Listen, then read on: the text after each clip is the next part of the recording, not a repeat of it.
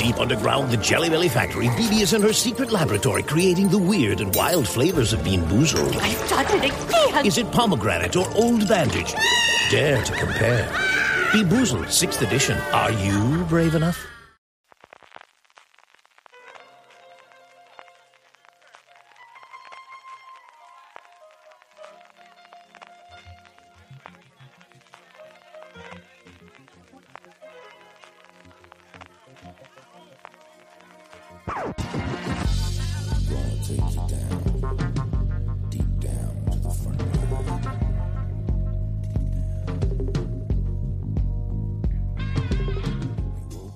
Bienvenidos a Top, el programa de fuera de series donde hacemos estas listas relacionadas con el mundo de las series de televisión que tanto nos gustan.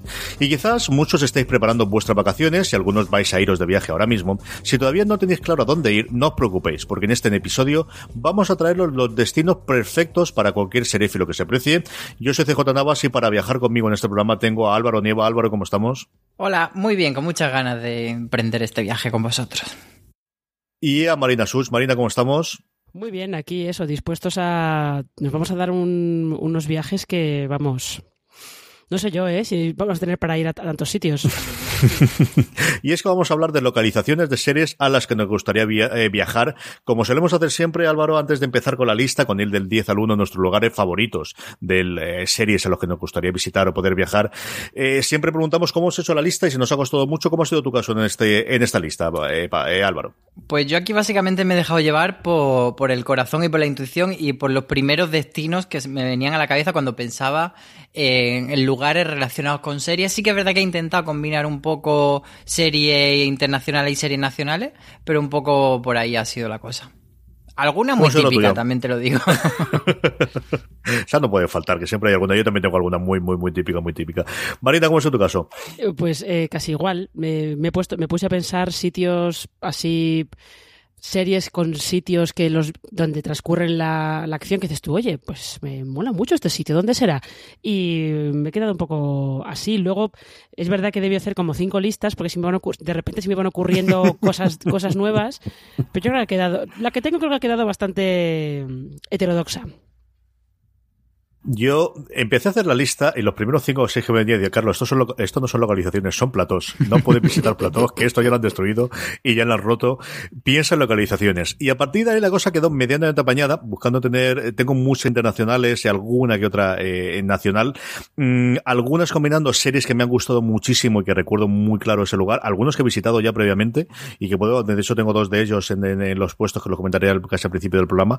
Y luego, eh, algunos sí que lo tenía muy, muy claro y luego al final tengo un, una, un, decorado, pero ese no podía dejar de dentro. Así que ya, ya, me, ya me ha costado dejar de fuera el otro, que lo comentaré luego al final, pero el otro no, no podía dejar de tenerlo. Vamos con todas estas localizaciones, vamos ya con la lista como tal. Álvaro, ¿cuál es la localización de serie que ocupa el puesto número 10 de tu top?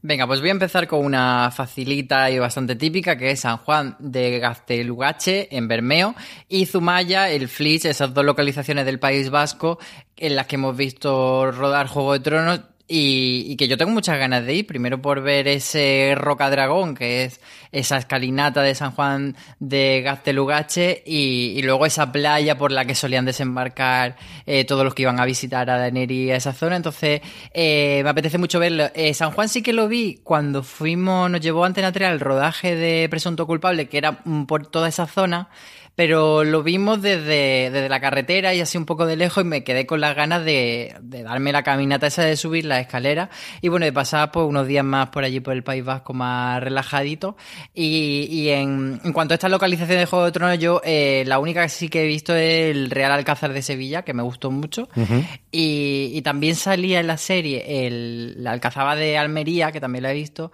y bueno, pues me quedan unos cuantos por ver así que es una cosa pendiente. No sé si vosotros sois muy de Juego de Tronos habéis visto ya alguna otra localización? Marina, yo creo que ha visto mucho más que yo, ¿no? Eh, bueno, yo he visto los Reales Alcázares de Sevilla hace mucho tiempo, también es verdad. Eh, yo sí que he estado en Girona, por el casco antiguo de Girona, que ya sabéis que fue... Eh, es verdad, yo también. Desembarco mm. del Rey. Y ah, la subida de San Juan de Gastelugache yo sí que la he hecho y os recomiendo que en verano no la hagáis. Morís de calor, hay mogollón de gente y además la ermita que hay arriba hay una campanita cuando llegas a la puerta y todo el mundo que sube toca la campanita. Y estar dos horas aguantando oír tocar la campanita cada cinco minutos dan ganas de matar a alguien. ¿Sabes? Entiendes a Daenerys con esa compulsión suya por gritar Dracaris. No vayáis en verano. Ya sabéis que Marina no es la nueva embajadora de turismo de San Juan de Lo tiene claro todo. Sí, bueno, es que yo fui en agosto. Agosto no es una buena época.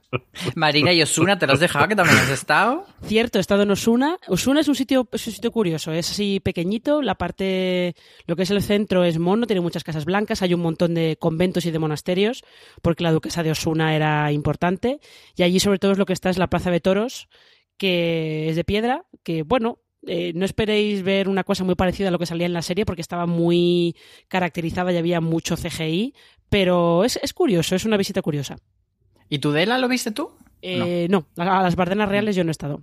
Lo tenemos pendiente entonces cuánto, cuánto ha abierto Juego de Tronos. Eh, yo creo que estará en alguna lista más y, bueno, especialmente a Irlanda, ¿no? Desde donde tenemos toda la parte norte de, de, pero vamos, ha abierto un montón y todo lo que tuvimos en Croacia con Desembarco del Rey, de, verdad que, que, es lo que yo creo que fue Nueva York en su momento para, para el cine, ¿no? Y de tenerlo, la cantidad de localizaciones que ha traído eh, Juego de Tronos, visitas en Osuna, comentaban, ¿no? El, incremento tan impresionante que habían tenido de, de visitantes después de Juego de Tronos. Yo el único que recuerdo ahora de cabeza, yo creo que ahora no lo he visitado, yo creo que Osuna no he llegado a ir.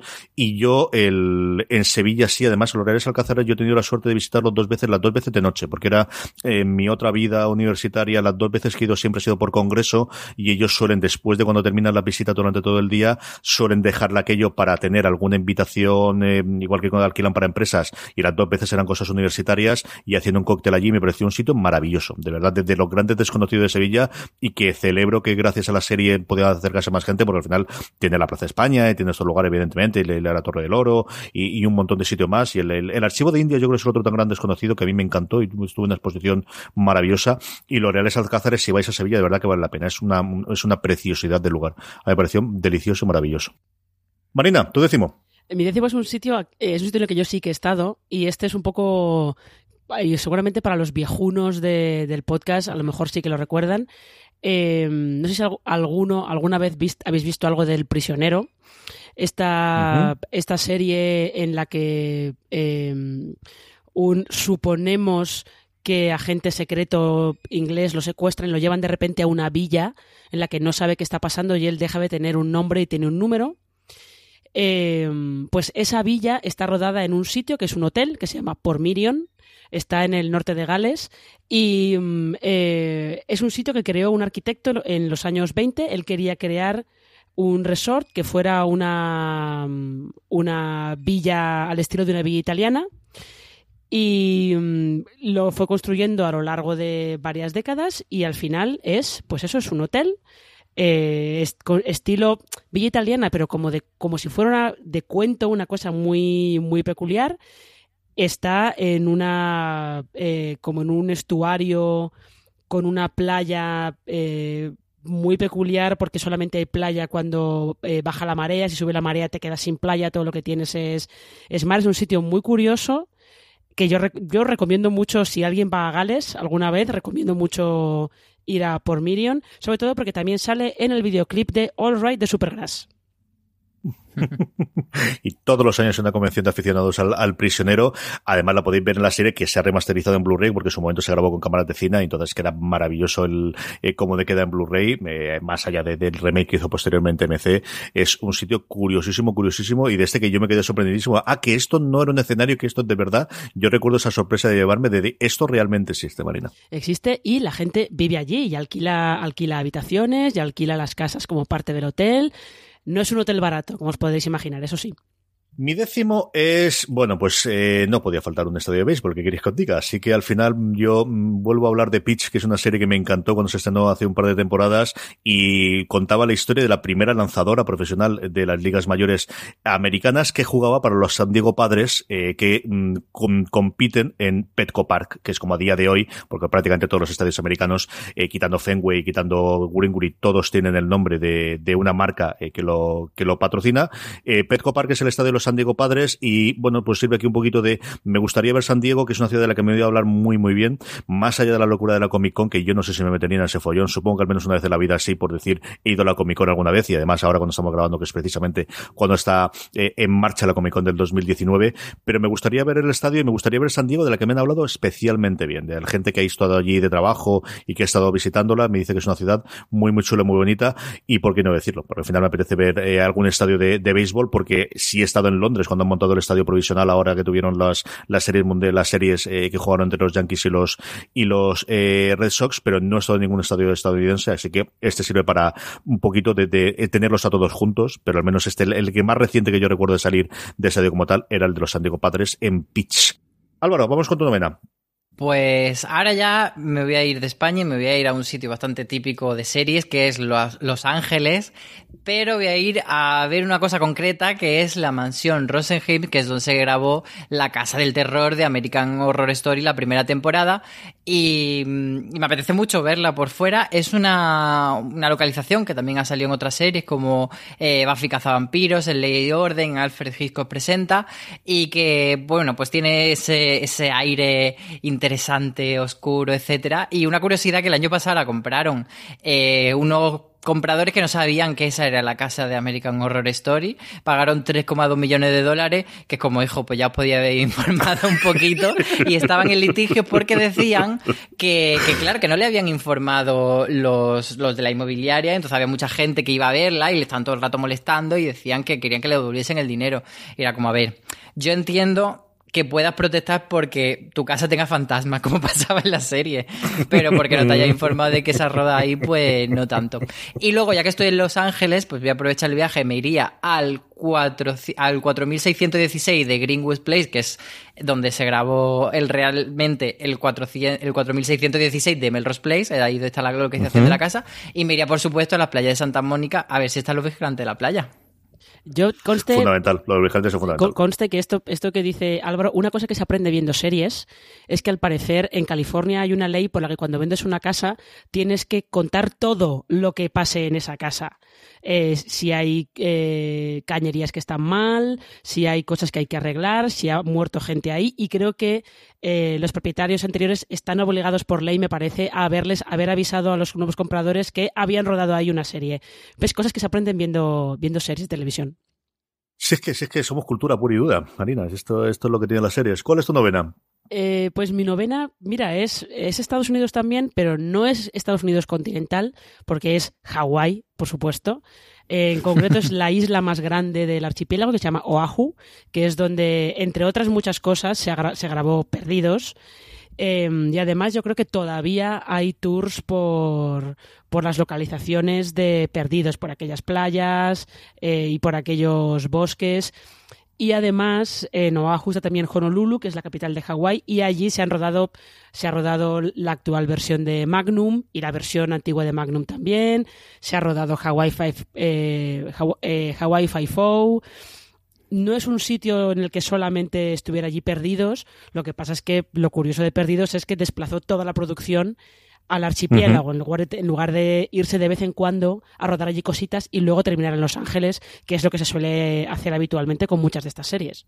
Sí, señora. Yo sigo también en California, aunque en la, igual que hacía antes con, con San Diego, quitando pues, sitios más desconocidos como Los Ángeles o San Francisco, y es una de las más recientes de la que tengo aquí, y es que cada vez que la veo en Big Little Lies pasar por ese puente de Monterrey, que realmente se llama el Bixby Creek Bridge, chico, a mí me emociona. O sea, de verdad que me ha enamorado el esa, las vistas que tiene del, del Pacífico, y ese puente me ha flipado. Es luego buscando porque de las cosas más fotografiadas de esa zona de California. Me ha... Woodhouse Nissan offers a variety of SUVs and crossovers to fit your lifestyle. Whether you're looking for an SUV with high towing capability or a crossover with all wheel drive, you can expect a variety of safety features, plenty of seating, ample cargo space, and innovative design to tackle virtually any adventure.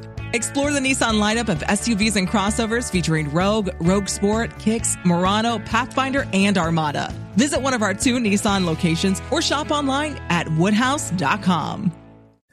Deep underground the Jelly Belly factory, BB is in her secret laboratory creating the weird and wild flavors of Bean Boozled. I've done it again! Is it cappuccino or liver and onions? Dare to compare. Bean Boozled, 6th edition. Are you brave enough? ha parecido preciosa Monterrey, por lo que he leído, también es un sitio bastante apañado, incluido el acuario. El resto ya de la familia y del otro hablaremos por otro momento, pero es una parte de verdad desde el principio, de la primera vez que vi el primer episodio, que me pareció precioso de eso donde está, es donde tendría que estar, y es una cosa para visitar que me gustaría muchísimo. El puente de Monterrey, el Bixby Creek Bridge, que podéis ver en todas las cabeceras de Big Little Lies. Pero CJ, si haces ese viaje, tienes que alquilarte un coche de esos grandotes de, de madre con familia numerosa de Estados Unidos. Tienes que comprarte un café en el Starbucks, ponerte una trenca y hacértela permanente. Todo eso. Si yo no, el café la permanente no tengo el problema. Lo del coche alquilarlo tendré que conducirlo otro, pero vamos, yo la permanente sabes que no tengo problema y el café se me da muy bien. Álvaro, eso no tengo problema ninguno. Pues yo en mi... En, ¿Cuál es tu En mi número 8 me vuelvo a España y me voy al monasterio de Veruela. No sé si, si con esta pista sabéis de qué serie estoy hablando. Solamente con el nombre no. Pues es el monasterio eh, bueno, es una abadía cistercense del siglo XII donde se alojó Becker y ahí escribió Desde mi celda y aparecía en el Ministerio del Tiempo en el episodio 3 de la tercera temporada que era Tiempo de Hechizo y allí se iban pues Pachino, Amelia y Alonso a, desarrollar la trama. Y, y, me gusta porque el Ministerio del Tiempo tiene muchas localizaciones y tiene muchas conexiones con con, lugares concretos porque se desarrollan ahí la aventura, pero no siempre ha tenido la oportunidad de ir al, sitio verdadero y entonces han tenido que, pues, eh, un castillo lo han tenido que hacer en otro que esté más cerca de, de Madrid, etcétera. Entonces no siempre han tenido la posibilidad de rodar en el sitio real y ya con la tercera temporada, que era más conocida la serie, sí que lo pudieron hacer y este es uno de los ejemplos. El monasterio de Veruela, que está en la provincia de Zaragoza, cerca del municipio de Vera de Moncayo, entonces me parece un sitio muy chulo y además el, episodio mm, quizá no aprovechaba tanto a Becker, no sé si lo recordáis, pero sí que tenía esa parte como de terror gótico y tal, era, era bastante bonito yo recuerdo de fliparme el monasterio, leer, como decías tú, que, que, habían podido grabar dentro y tenerlo dentro, que hay varias noticias, y, y, me pareció precioso. Sí, sí, sí, no recordaba que era el nombre de él, pero conforme has hablado, cuando has visto Ministerio del Tiempo y has dicho Becker, y ya me acordaba de él. Es una preciosidad, de verdad, es una, una absoluta de, de, preciosidad, preciosidad. Y además, por lo menos es una localización un poquito más interesante que lo que es la puerta del Ministerio del Tiempo. que, eh, también hay que visitarla. Sí, hay que visitarla. Eh, para quien no lo sepa, está, eh, cerca, está en el centro de Madrid, está cerca del rastro, en la calle eh, Duque de Alba, ¿es? Sí. Era el, antiguo palacio de la de Duquesa de Osuna, si yo no recuerdo mal. De la Duquesa de Sueca, creo recordar que era. La Duquesa de Sueca, eso es, gracias. El antiguo palacio de la Duquesa de Sueca. Ahora mismo están, están reformándolo. O sea que no vais a encontrar. Sí, además le han dado un lavado de cara que para la siguiente temporada va. es una puerta totalmente distinta. exactamente, no tiene nada que ver con el edificio medio en ruinas que aparecía en la serie. María, ¿dónde estaba? Mi octava, pues yo me voy a ir otra vez a, localizaciones de Juego de Tronos y me voy a ir, yo creo que aparte de Irlanda del Norte, la que ha ganado más eh, popularidad con el rodaje de la serie, que es Dubrovnik, en Croacia. Que mm, esto es, curioso porque Dubrovnik antes de la guerra de los Balcanes era la perla del Adriático, era un sitio al que iba mucha gente de, vacaciones. Eh, durante los 90 con, con, la guerra, pues evidentemente eh, perdieron mucho tirón y después les costó un poquito recuperarse justo después de la guerra y Juego de Tronos les ha venido súper bien para volver a, ser un poco lo que eran antes. Sobre todo porque además Dubrovnik, el, el centro histórico, creo que es, patrimonio de la humanidad. Así que, pues nada, es un sitio, no he estado nunca y tengo mucha curiosidad por ir es una absoluta preciosidad. Yo recuerdo hace, pues eso, antes de la guerra de los Balcanes, un amigo mío que, que, que viajaba por allá. De los primeros que yo recuerdo de este de largarse, y digo, pero ¿qué haces tú en Croacia? Y dices, sí, no, no, te puedes imaginar lo bonito que es aquello, tanto las playas por un lado como lo que era aquello, y luego, pues tuvieron los, los pobres los 10, 15 años en los que estuvieron totalmente saliendo de la guerra. Y es uno de los sitios que tengo curiosidad, que todo el mundo que ha ido me ha hablado muy bien, tanto de la parte de lo que vemos, ¿no? En Desembarco del Rey, de las, de las construcciones como de las playas en sí. Mi octava, aquí me voy de costa a costa, he empezado por el oeste americano, ahora me voy al este, y en el este el primero, porque al final yo creo que es mi parte favorita de Nueva York, es el puente de Brooklyn. Yo siempre lo relaciono con Los Soprano, aunque no tiene demasiado sentido, porque al final Los Soprano mucho más es Nueva Jersey y es hablar de todo el puente que tiene ahí, y el toll, el, el, el peaje que tienen que pagar. Es cierto que sí que hay varios episodios en los que ellos ven la, se reúnen en Brooklyn y están viendo eh, Manhattan, ¿no? Desde el puente, pero es un puente que yo sí he recorrido eh, caminando, que yo recomiendo encarecidamente hacerlo desde desde un sitio desde el otro. Yo, de hecho, lo hice las dos partes. Salí desde Nueva York por el, por Chinatown, fui hasta Brooklyn, a un parquecito pequeño que había en la parte que me pareció precioso y delicioso. Además, coincidió que tenía, no me acuerdo si era un concierto al aire libre. Es uno de estos recuerdos de, de, bonitos que tienes al final del viaje, ¿no? De sin tenerlo nada planificado y de repente te encuentras allí con que tiene un sarao montado, con el concierto, y es un grandísimo recuerdo de lo que mejor tengo yo del, viaje mío a Nueva York, y luego recorrerlo otra vez andando. Hay puentes más grandes, hay puentes más grandos, más monstruosos, pero quizás ninguno es tan icónico como el puente de Brooklyn, que hemos visto de verdad en un montón de series, y yo, como os digo, siempre lo relaciono con Los Soprano, aunque no sea el más referente de ayer. Pero es una de las que yo creo que es visitas absolutamente necesarias y de las que no me decepcionaron de la que hice yo dentro de Nueva York. Álvaro, tu séptima.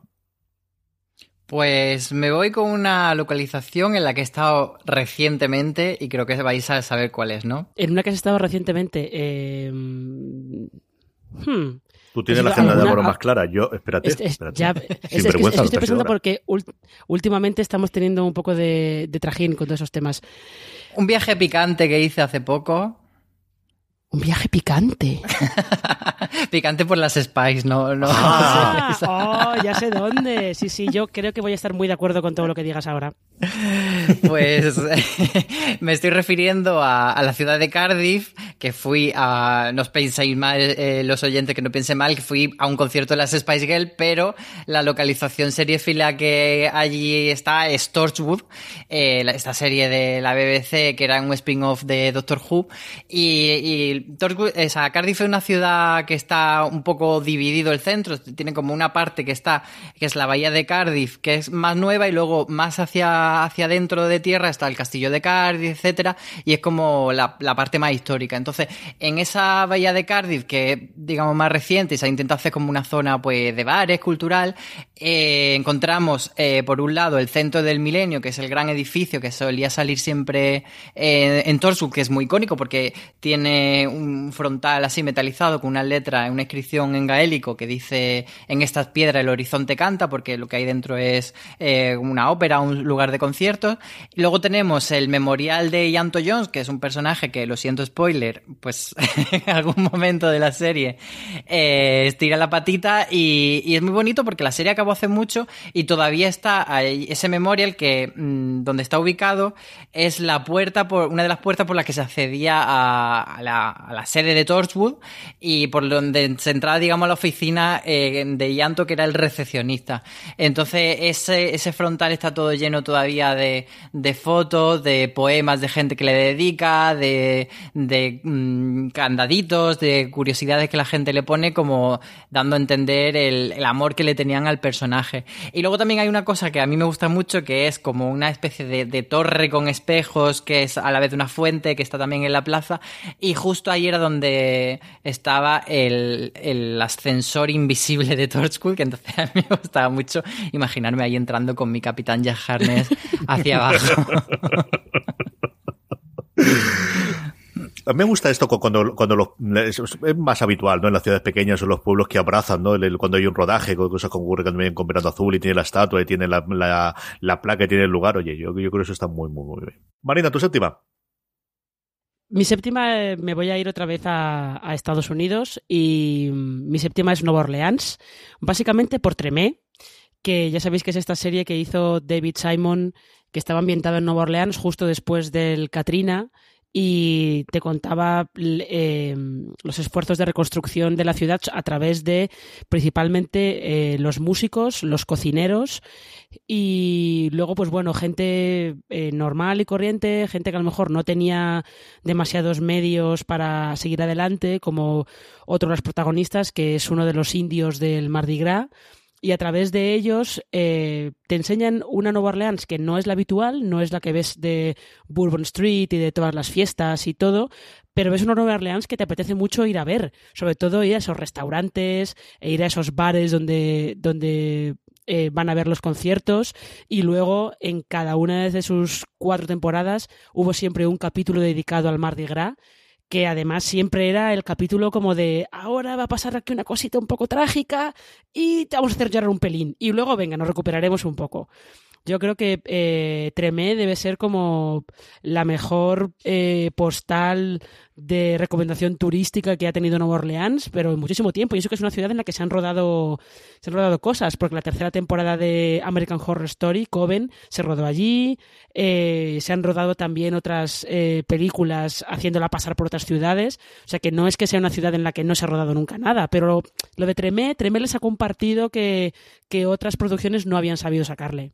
Sí, precisamente lo que comentaba Marina de Katrina es el que impulsó que Luisiana eh, abriese el, melón de las ayudas a las subvenciones audiovisuales, que es por el que empezaron en primero en el estado y luego posteriormente en todos los que hay alrededor y empezó también en, en Oregón y en Atlanta y en todo lo demás y, ese movimiento que se haya tenido que ya había previamente a Canadá de los rodajes de Los Ángeles a llevarlo al sur americano viene a partir de, de, de, que intenta revitalizar un poquito toda la actividad económica después del desastre de Katrina en, en Nueva Orleans. Es una cosa curiosa de, de la cantidad de series que se han rodado en el sur a partir de, de, eso, porque el resto de los estados colindantes empezaron a copiar exactamente lo mismo con los rebates y con los descuentos eh, fiscales en, en, la zona. Yo eh, estoy enamorado sobre todo de la segunda temporada, que es la que estuvo haciendo Bourdain y hace toda la parte de la cocina en eh, una protagonista, la que ahora está en, en eh, ay señor, se me ha ido ahora del, de la serie de, de, de, de Walking Dead en Fear the Walking Dead. Esa es la temporada, sí, estaba, estaba porque ya cambió estaba. el invento. Que la tuvimos además aquí en el último festival de series que organizó Movistar Plus en, en el penúltimo, creo recordar que estuvo como gran estrella invitada, y es una temporada que es deliciosa. En, en, muchas de las cosas en las que cuenta la cocina, luego hay mucho documental que se ha hecho posteriormente también con Bourdain, que era un enamorado de la ciudad. Eh, Nueva Orleans es uno de los sitios que me falta a mí por ver de Estados Unidos. El que a mí no me falta volver a Estados Unidos, que este también ha estado igual que en Nueva York, es la otra gran ciudad para mí de la, de la costa este, mi ciudad preferida por encima de Nueva York, que es Boston. Y en Boston no puedo visitar lo que a mí realmente me pondría, que es el despacho y especialmente el balcón de Denny Crane que tenía en Boston Legal, pero sí se puede ver desde fuera el edificio de oficinas que ellos simulaban que era donde estaba su bufete de abogados, que es el 500 de Bolson Street. De hecho, yo estuve allí y es un edificio de oficinas muy bonitos. Exactamente, ellos hacían siempre un traveling desde abajo hasta arriba en el que llegaban después al despacho y luego siempre todos los episodios de Boston Legal, sobre todo a partir de la segunda tercera temporada que vieron que esa era la forma de terminarla, terminaban siempre eh, la serie de David Kelly con un diálogo entre los dos protagonistas principales, entre Alan Shore y Danny Crane, hablando, fumándose un puro y tomándose una copa en ese balcón que ese, os digo yo, que no existe al menos en la fachada en la que tiene Wilson Street. Es un lugar en el que yo hice, hice la tontería, entonces los selfies no estaban tan claros, pero vamos, pedí que me hiciese una foto, tengo una foto allí hecho en la, en la puerta de Wilson Street y luego eh, era otra cualquiera de las que podía elegir en Boston, que a mí es una ciudad que me encantó. Siempre he sido seguidor de los deportes de Boston y la pude visitar en el mismo viaje que hice a Nueva York y de verdad que me, me gustó muchísimo. Fue una, una, una delicia de, de ciudad lo, que pude disfrutar y tengo muchísimas, muchísimas ganas de volver. Álvaro, tu sexta. Pues fíjate que el mundo es muy grande, pero ya empezamos a coincidir en alguna.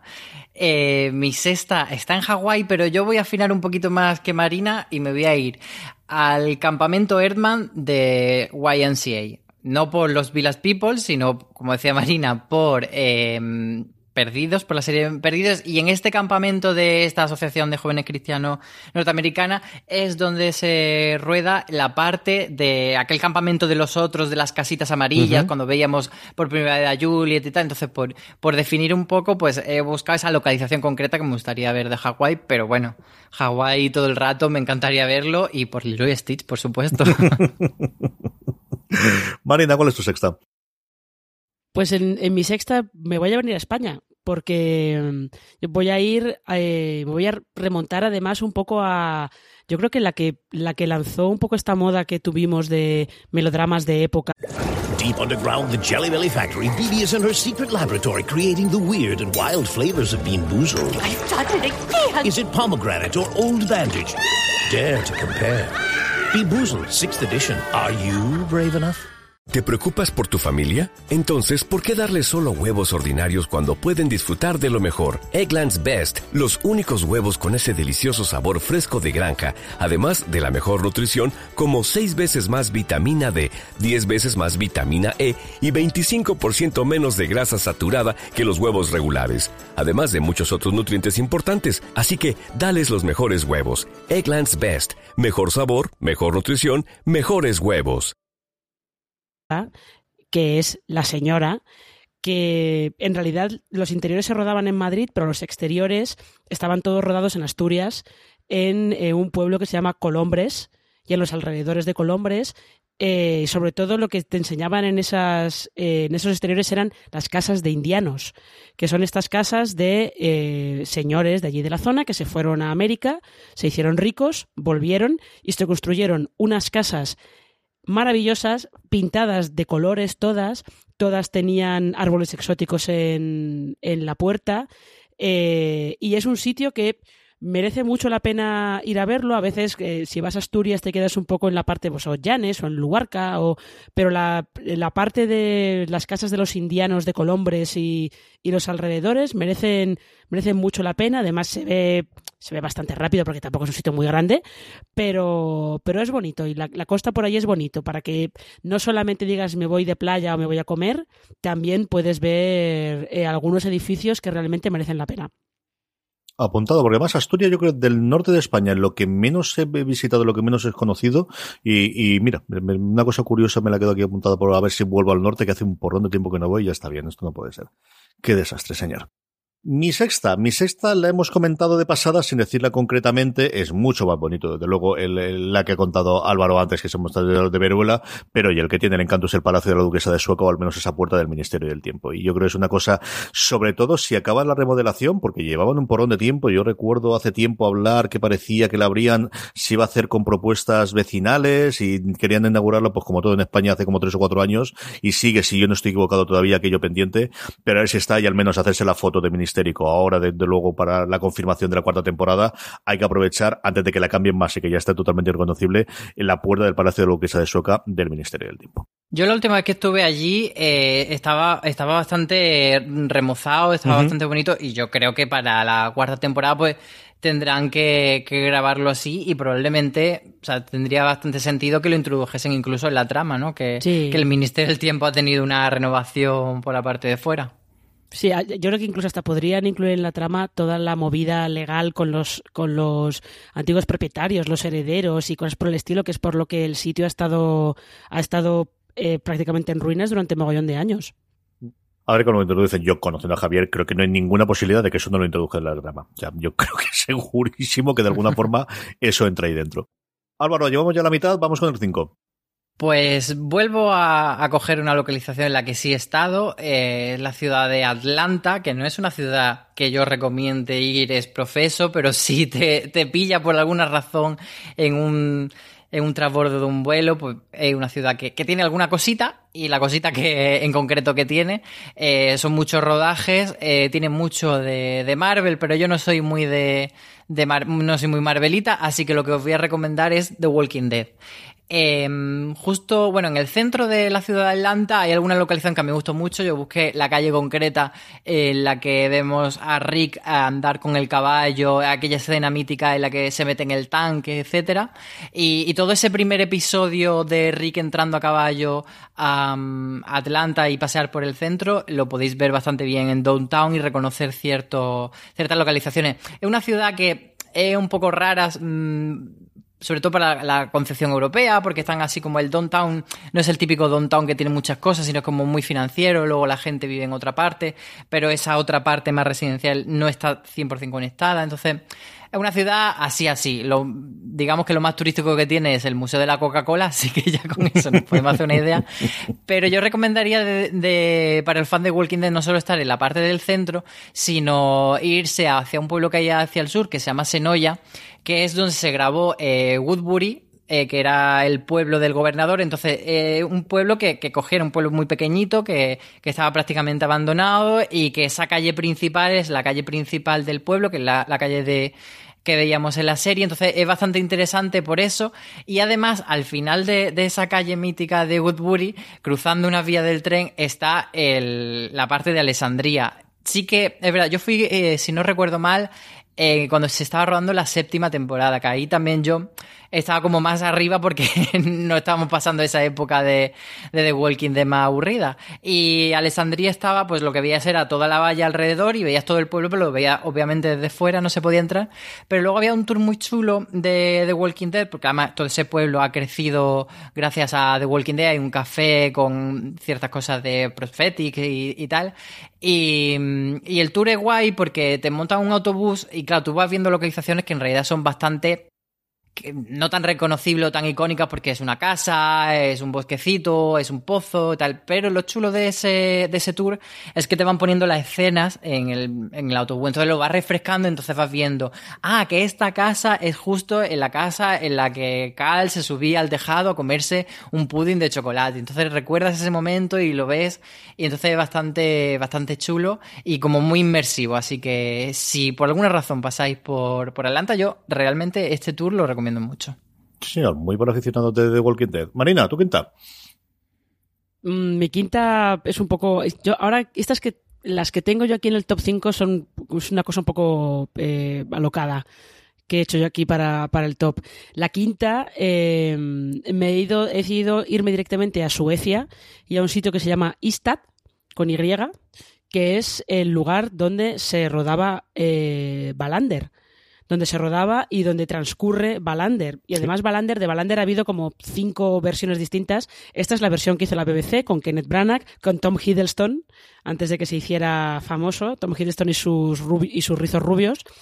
Y es un sitio, la ciudad tiene pinta de ser como, meh, un poquito, no debe tener gran cosa, pero es más por los bosques que se ven, por le, la naturaleza que ves, que ves alrededor. Eh, y es, no sé, es, es, curioso. Siempre me picó un poco la curiosidad viendo Balander de cómo sería ir a ese sitio, a, a Istad. Así que ahí lo he puesto, el, el quinto. Yo tengo dos sitios cuando leía. Yo la, la, serie, yo creo que he visto alguno, el de, de, de Brana, creo que he visto uno o dos episodios, pero siempre para mí igual antes son las novelas que lo primero descubrí, tanto Istad como Malmo. Y siempre recuerdo su momento hacer la ruta y cómo podría ver esto y luego podría ir a Estocolmo y qué voy a hacer. Yo sí que he estado en Suecia, vivo tanto Gotemburgo como, como Estocolmo y, y quería haberme escapado, pero fue totalmente imposible porque además pillaba lejos, no estaba bien la cooperación y todo demás, pero me quedé con, con curiosidad tanto de Malmo como de Istad porque además, si yo no recuerdo mal Marina, en las novelas sí que dice la calle donde vive él y en la foto, e igual sí. que te haces la típica del 221B de, de, de, Baker Street, también hacerte la de la de Wadander es una cosa que yo tenía en la cabeza. Sí, sí, sí, sí, sí. Esta es muy chula, ¿eh? y esta me ha gustado mucho. Mi quinta, mi quinta es porque la he vuelto a ver y me he acordado de ella y hay un montón, al final son sobre todo eh, decorados lo que tenemos en Legión, que está estrenando ahora mismo su tercera y última temporada, pero hay una en la primera temporada, si os acordáis, el cuartel secreto que tienen los buenos, por así decirlo, que ya ellos llaman Summerland, es un lugar que realmente existe. Es un lugar que está en Vancouver y es un lugar que es un centro de eh, descubrimiento de el, del medio ambiente, por eso está con todas esas pinadas y con todos esos bosques, que actualmente es de una eh, compañía eh, de un banco, tiene pinta que se llama Blue Shore Financial, pues igual que ocurría aquí, por ejemplo, lo que conozco yo que es en la provincia de Alicante, que en su momento la caja de ahorros del Mediterráneo tenía muchos observatorios y muchos lugares de, de medio ambiente y de entretenimiento, y esa casa tan a, alucinante que estaba en alto, que está toda cristalada, si os recordáis, luego la parte interior no, evidentemente que eran decorados, pero lo que era casa en sí sí que existe de verdad, está en Vancouver, está en ese lugar idílico en medio de, de todo ese bosque, y como además estaba viéndola y, era justo cuando estaba entendiendo el top, digo, mira, esta es una de ellas. Así que ese Summerland de Legión existe realmente, es el centro de de aprendizaje del, medio ambiente de Blue Shore y como os digo está en Vancouver y tiene unas fotos, no está en el, el interior no es tan bonito como era la serie, pero el exterior es tal, tal, tal como podéis ver en la primera temporada de Legión. Álvaro, tu cuarta. Pues yo vuelvo a España y vuelvo con una serie reciente que ha sacado muchísimo partido a su localización, localización que da el título a la serie. Por supuesto me refiero a Hierro, esa serie de Movistar, ese thriller no tan típico que a, mí me ha gustado mucho. Sí que le sacaría algunos fallitos de, de la recta final que no ha sido tan trepidante como yo esperaba, pero bueno, tiene muchas cosas que me gusta y entre ellas una de las cosas que me gusta de esta serie es esos paisajes que entre escena y escena te van poniendo y, son realmente un espectáculo y, yo tuve la suerte de ir a El Hierro cuando empezó el rodaje de la serie, pero fue un viaje súper, súper express, nos llevaron eh, un día al día siguiente nos volvíamos, además con allí tenía el problema de que las combinaciones de avión no son tan sencillas, tenemos que volar a Tenerife, de Tenerife volar al Hierro, y luego una isla que lo interesante que tiene es que a diferencia de otras islas canarias, nunca se ha intentado promocionar el turismo, sino todo lo contrario.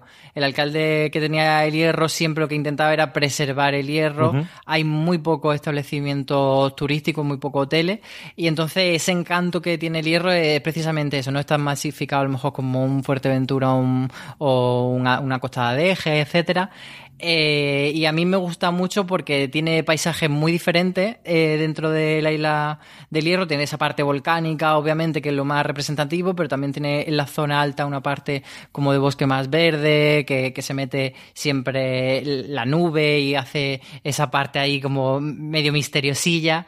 Y a una isla a la que me apetece volver para, ya te digo, disfrutarla más a fondo y con más calma porque estuve, pero muy poquito. Y, y también una isla que es para amantes del buceo. Así que si a alguien le gusta hacer snorkel, que se la apunte. Marina, tu cuarta. Yo en mi cuarta me, he ido a una cosa. Aquí yo tenía, vamos a ver, aquí tenía dudas, ¿vale? Tenía dudas eh, sobre qué ponía.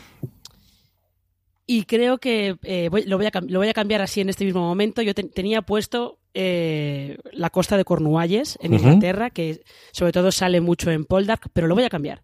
Lo voy a cambiar por eh, Shipton Hall, que es la casa de Ann Lister, que se ve en Gentleman Jack. Sobre todo porque tiene pinta de ser eh, la serie está rodada en la casa, dentro de la casa, menos o al parecer un par de, de escenarios que son los dormitorios del piso de arriba que no se podía rodar porque el suelo no puede soportar el peso de las cámaras, los focos y todo pero toda la parte de abajo, todo lo que se ve del comedor abajo, las cocinas, el salón, toda la parte de abajo que ves en Gentleman Jack es la casa real de Ann Lister.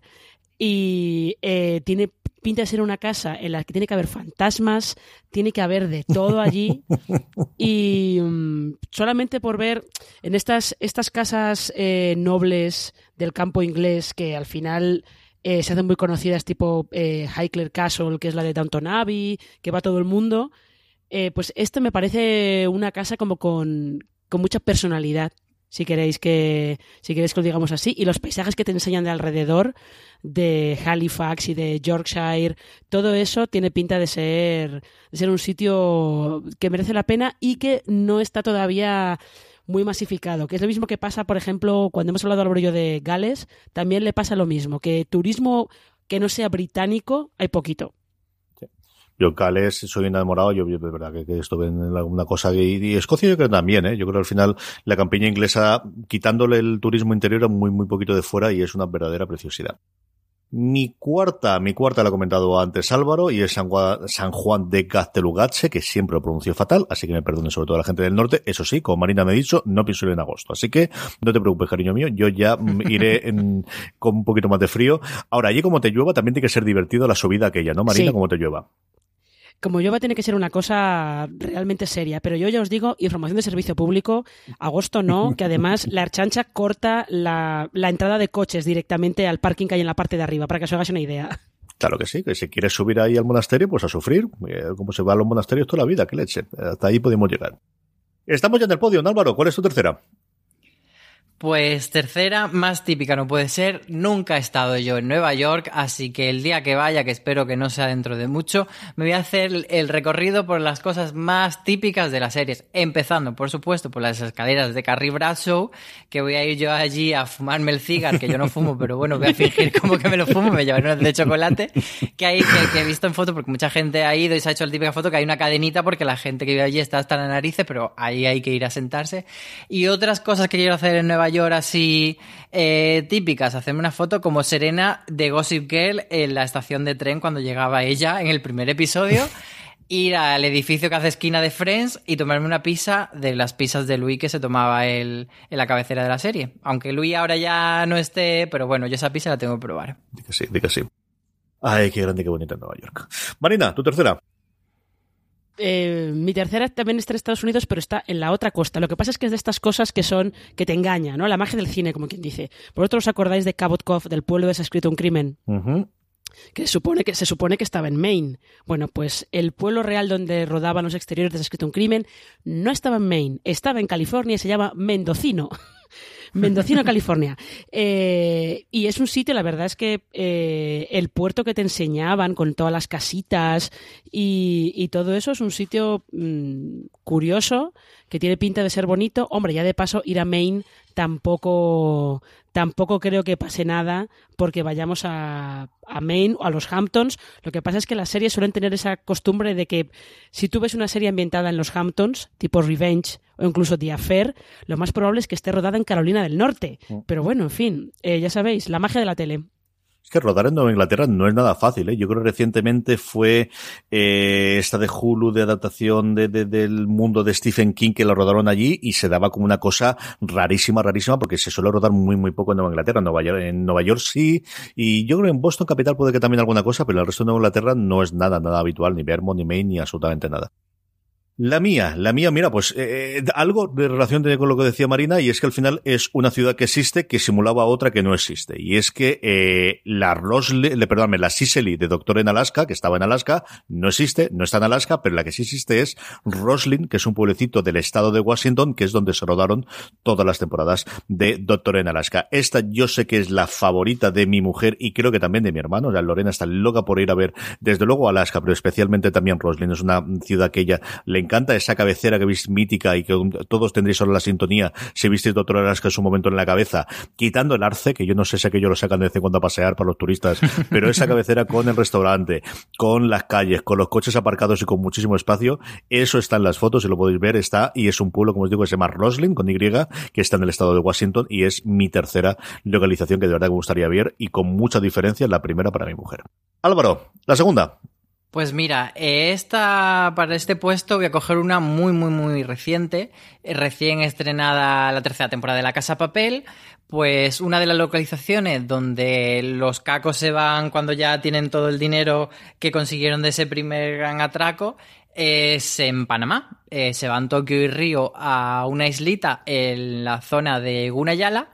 Eh, que es Gunayala, además tiene como una historia bastante, bastante interesante que podéis, buscar en internet que eh, tiene como una parte muy de nativos y entonces tiene como eh, tuvo una lucha contra Panamá para que se reconociese su propia cultura, etcétera. Entonces tiene eso interesante y entonces una, una franja continental que está en la costa y luego tiene una parte de archipiélagos que son como 365 islas de las cuales 36 están habitadas y es un paisaje increíble como vemos en la casa de papel así que qué mejor que irnos allí a disfrutar de la playita Es una preciosidad absoluta y total, lo podéis ver en la nueva temporada de, de, de, La Casa de Papel, qué cosa, y, y, totalmente desconocida, ¿no? Al final siempre piensas en Punta Cana y cosas similares, y esta es una playa que desde luego no tiene ninguna, ninguna que darle ninguna envidia, es una preciosidad absoluta y total.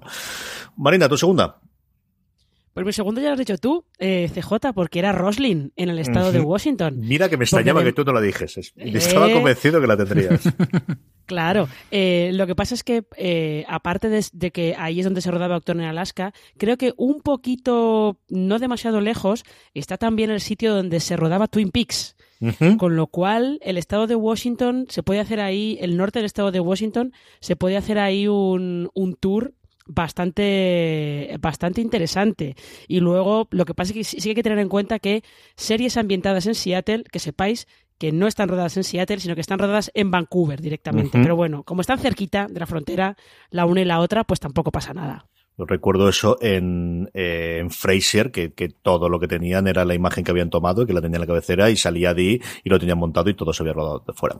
La segunda, la segunda es mi trampa, y ya lo confieso desde el principio, pero yo tengo que ver el puente de una Enterprise y sí, ya sé que es un decorado, ya sé que los botones no funcionan, ya sé lo que queráis, me da exactamente igual. Durante mucho tiempo, no sé si está cerrada, había en Las Vegas una experiencia que te la recreaban completa, la han recreado ahora además que después de la segunda temporada de Enterprise, eh, de, de, perdón, de Discovery, han recreado la Enterprise y el puente de la clásica, eso tiene que existir en algún sitio, yo creo que eso tiene que explotarlo, ha habido un montón de giras en las que la han llevado, yo tengo el puente de una Enterprise. Y ya sé que es mentira, me da exactamente igual, una de mis localizaciones favoritas y que me encantaría poder ver es sentarme en la silla de capitán o incluso como si tengo ese primer oficial, ¿eh? no tengo problema en irme a la parte científica, pero a mí el puente de una Enterprise desde siempre es una cosa que me encantaría ver y sé que a mi padre, querido padre eso es una cosa para ir a ver con él, que sé que le volvería loco a él también. Así que el puente de una Enterprise con todo lo que tiene es mi segunda localización que no dejaría de perderme. Y con esto terminamos, Álvaro. Nos queda solamente una. ¿Cuál es tu localización favorita de, de series para visitar? Pues fíjate que la mía es también un plató, pero yo no he hecho trampa porque este plató sí que se puede visitar, así que yo me he ceñido a las reglas. Se trata de Wisteria Lake, la calle Mujeres Desesperadas, que en realidad es Colonial Street dentro de Universal Studios de Hollywood. Entonces, eh, estos estudios de Hollywood sí que se pueden visitar. Hay eh, lo típico que te, te montan en un trenecito y te van llevando de plato en plato. Y esta calle es una calle que, mm, que se ha usado en, en muchos muchas otras cosas y, mm, y se usó durante años, por supuesto, para mujeres desesperadas, pero que sigue estando, no es el típico decorado que luego eh, tiran y, ya no está. Lo que pasa es que para adaptarlo a, las siguientes series, siguientes películas, pues sí que van cambiando, eh, quitan una valla, pintan una casa de otro color, entonces cuando yo vaya a ver Colonial Stream no sé qué quedará de ese, de ese Wisteria Lane, pero bueno, sí que es visitable. Por ejemplo, para así como curiosidad, la casa de Susan Meyer se había usado antes en Deep Impact, la de Gabriel se reutilizó luego para el piloto de Mockingbird Lane y, luego lo que me se ha grabado allí ha sido la serie esta que hicieron de About a Boy de NBC, que usaba la casa de Mike Delfino y la de Karen McCluskey. Entonces, no usaba las casas principales de las mujeres desesperadas para que no pareciese como que estaban metiéndose en otra serie, pero sí que esa calle Colonial Street sí que se sigue usando. Entonces, eso, no sé qué quedará de Wisteria Lane, pero tengo muchísimas ganas de verlo. Pero eso es como eh, Stars Hollow, que creo que, se, puede, se puede visitar porque es también un decorado en, en los estudios Warner también por allí cerca de Los Ángeles. Y me parece que también te hacen el tour con, con el trenecito y creo que el templete de Stars Hollow todavía está ahí, porque eso luego se ha reutilizado para bastantes otras series a mí me ha dejado loco Álvaro con lo que la casa de Gabriel era en la del piloto de Mockingbird Lane, que fue este reboot que hizo Brian Fuller de Monsters, que yo lo recuerdo mucho cariño. Vamos, en la vida podía haber pensado que había reutilizado eso, pero ni de Dios, madre mía de mi alma. Si es que aquí se reutiliza todo el mundo, la fantasía del, de, las series y del cine, esto es lo que tienen. Marina, ¿cuál es tu número uno? Eh, pues yo aquí, en el número uno, también he hecho muchas trampas, pero al final he decidido quedarme por una ciudad que eh, sale mucho en las series, pero casi nunca sale como tal, que es Toronto. Eh, si vais a Toronto, en realidad es una ciudad muy normal y, o sea, normal y corriente en el sentido de es una ciudad muy norteamericana con lo mismo, lo que es el centro es el centro financiero. Eh, lo que pasa es que una vez que estás por allí te das cuenta de, que efectivamente sus calles pueden hacerse pasar sin ningún problema por calles de Nueva York, calles de Chicago, eh, por calles de, cualquier ciudad estadounidense que no hay problema que da el pego, porque hay muchos rascacielos de, cristal, eh, algún edificio por ahí de vez en cuando así del siglo XIX un poco, un poco especial y dan el pego igual. Pero sobre todo eh, Toronto en este caso es recomendable para los fans del cuento de la criada porque la serie se rueda entera allí.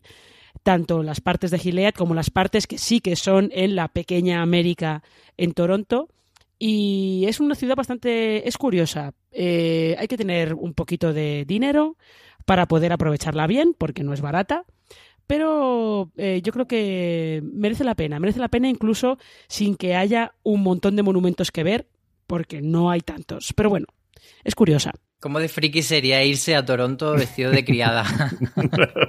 bueno, eso tiene, eso tiene que ser ya como el, top. De criada o si quieres de, eh, del doctor Lecter, porque Aníbal también la rodaban por allí. Ah, mira. Además te pilla cerca de las cataratas de Niágara, está en un salto de si estás en la zona norte de, Estados Unidos puedes acercarte también, está cerca de Búfalo, está de lo demás. Esa es una de las que yo tengo pendientes, de si alguna vez hago la costa este en coche, dar un salto menos a Toronto, patarar en, en las cataratas de Niágara y luego subir para arriba. O sea, tengo mucha, mucha curiosidad yo. La mía, la mía la ha dicho Marina al principio del programa y es por Merion, donde se rodó íntegramente El prisionero, la serie clásica de la BBC. Yo me quedé flipado cuando la vi la primera vez, me quedé más flipado todavía cuando me enteré de que eso realmente existe y con dinero, simplemente con dinero, no tiene hace falta nada más. Puedes ir para allá y es uno de esos viajes que tengo guardado de alguna vez en mi vida.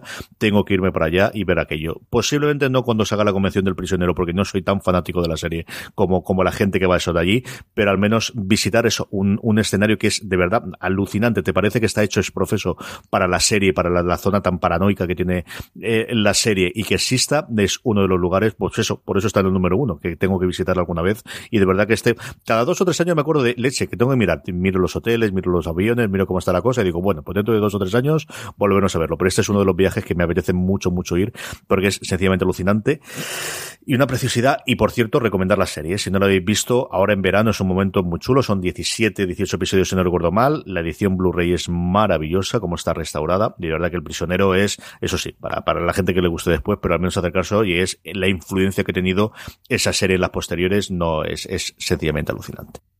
Y con esto hemos terminado nuestro top de localizaciones. Eh, Álvaro Nieva, muchísimas gracias y hasta el próximo programa. Muchas gracias. Me voy a despedir con un bonus y es que como ahora estoy en mi tierra, en Granada, pues que menos que, que visitar la Alhambra, que allí se rodó parte de alguna escena de Isabel. Así que queda ahí esa recomendación extra. ¿Alguno bonus que tuvieses tú por ahí, Marina? ¿Nos despedimos? Eh, bueno, yo bonus tenía eh, San Francisco, tenía, como he dicho, la costa de Cornualles, tenía Monterrey, tenía, tenía mucho. Yo solamente me voy a despedir con, eh, para que veáis mi nivel de friquismo, yo sí que he estado en Pormirion y en la tienda del prisionero me compré una chapita con el número 2.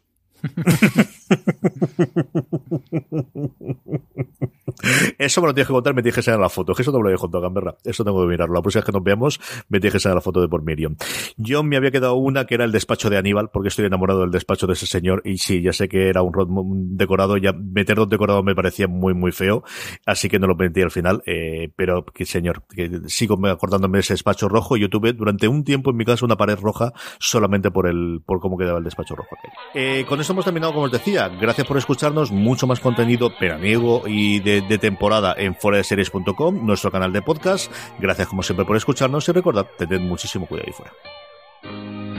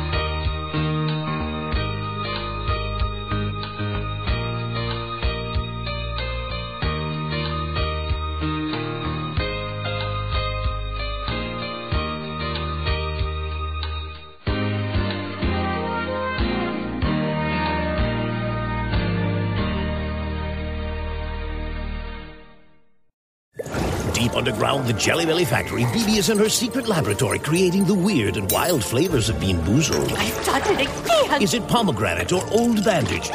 Dare to compare. Bean Boozled, 6th edition. Are you brave enough?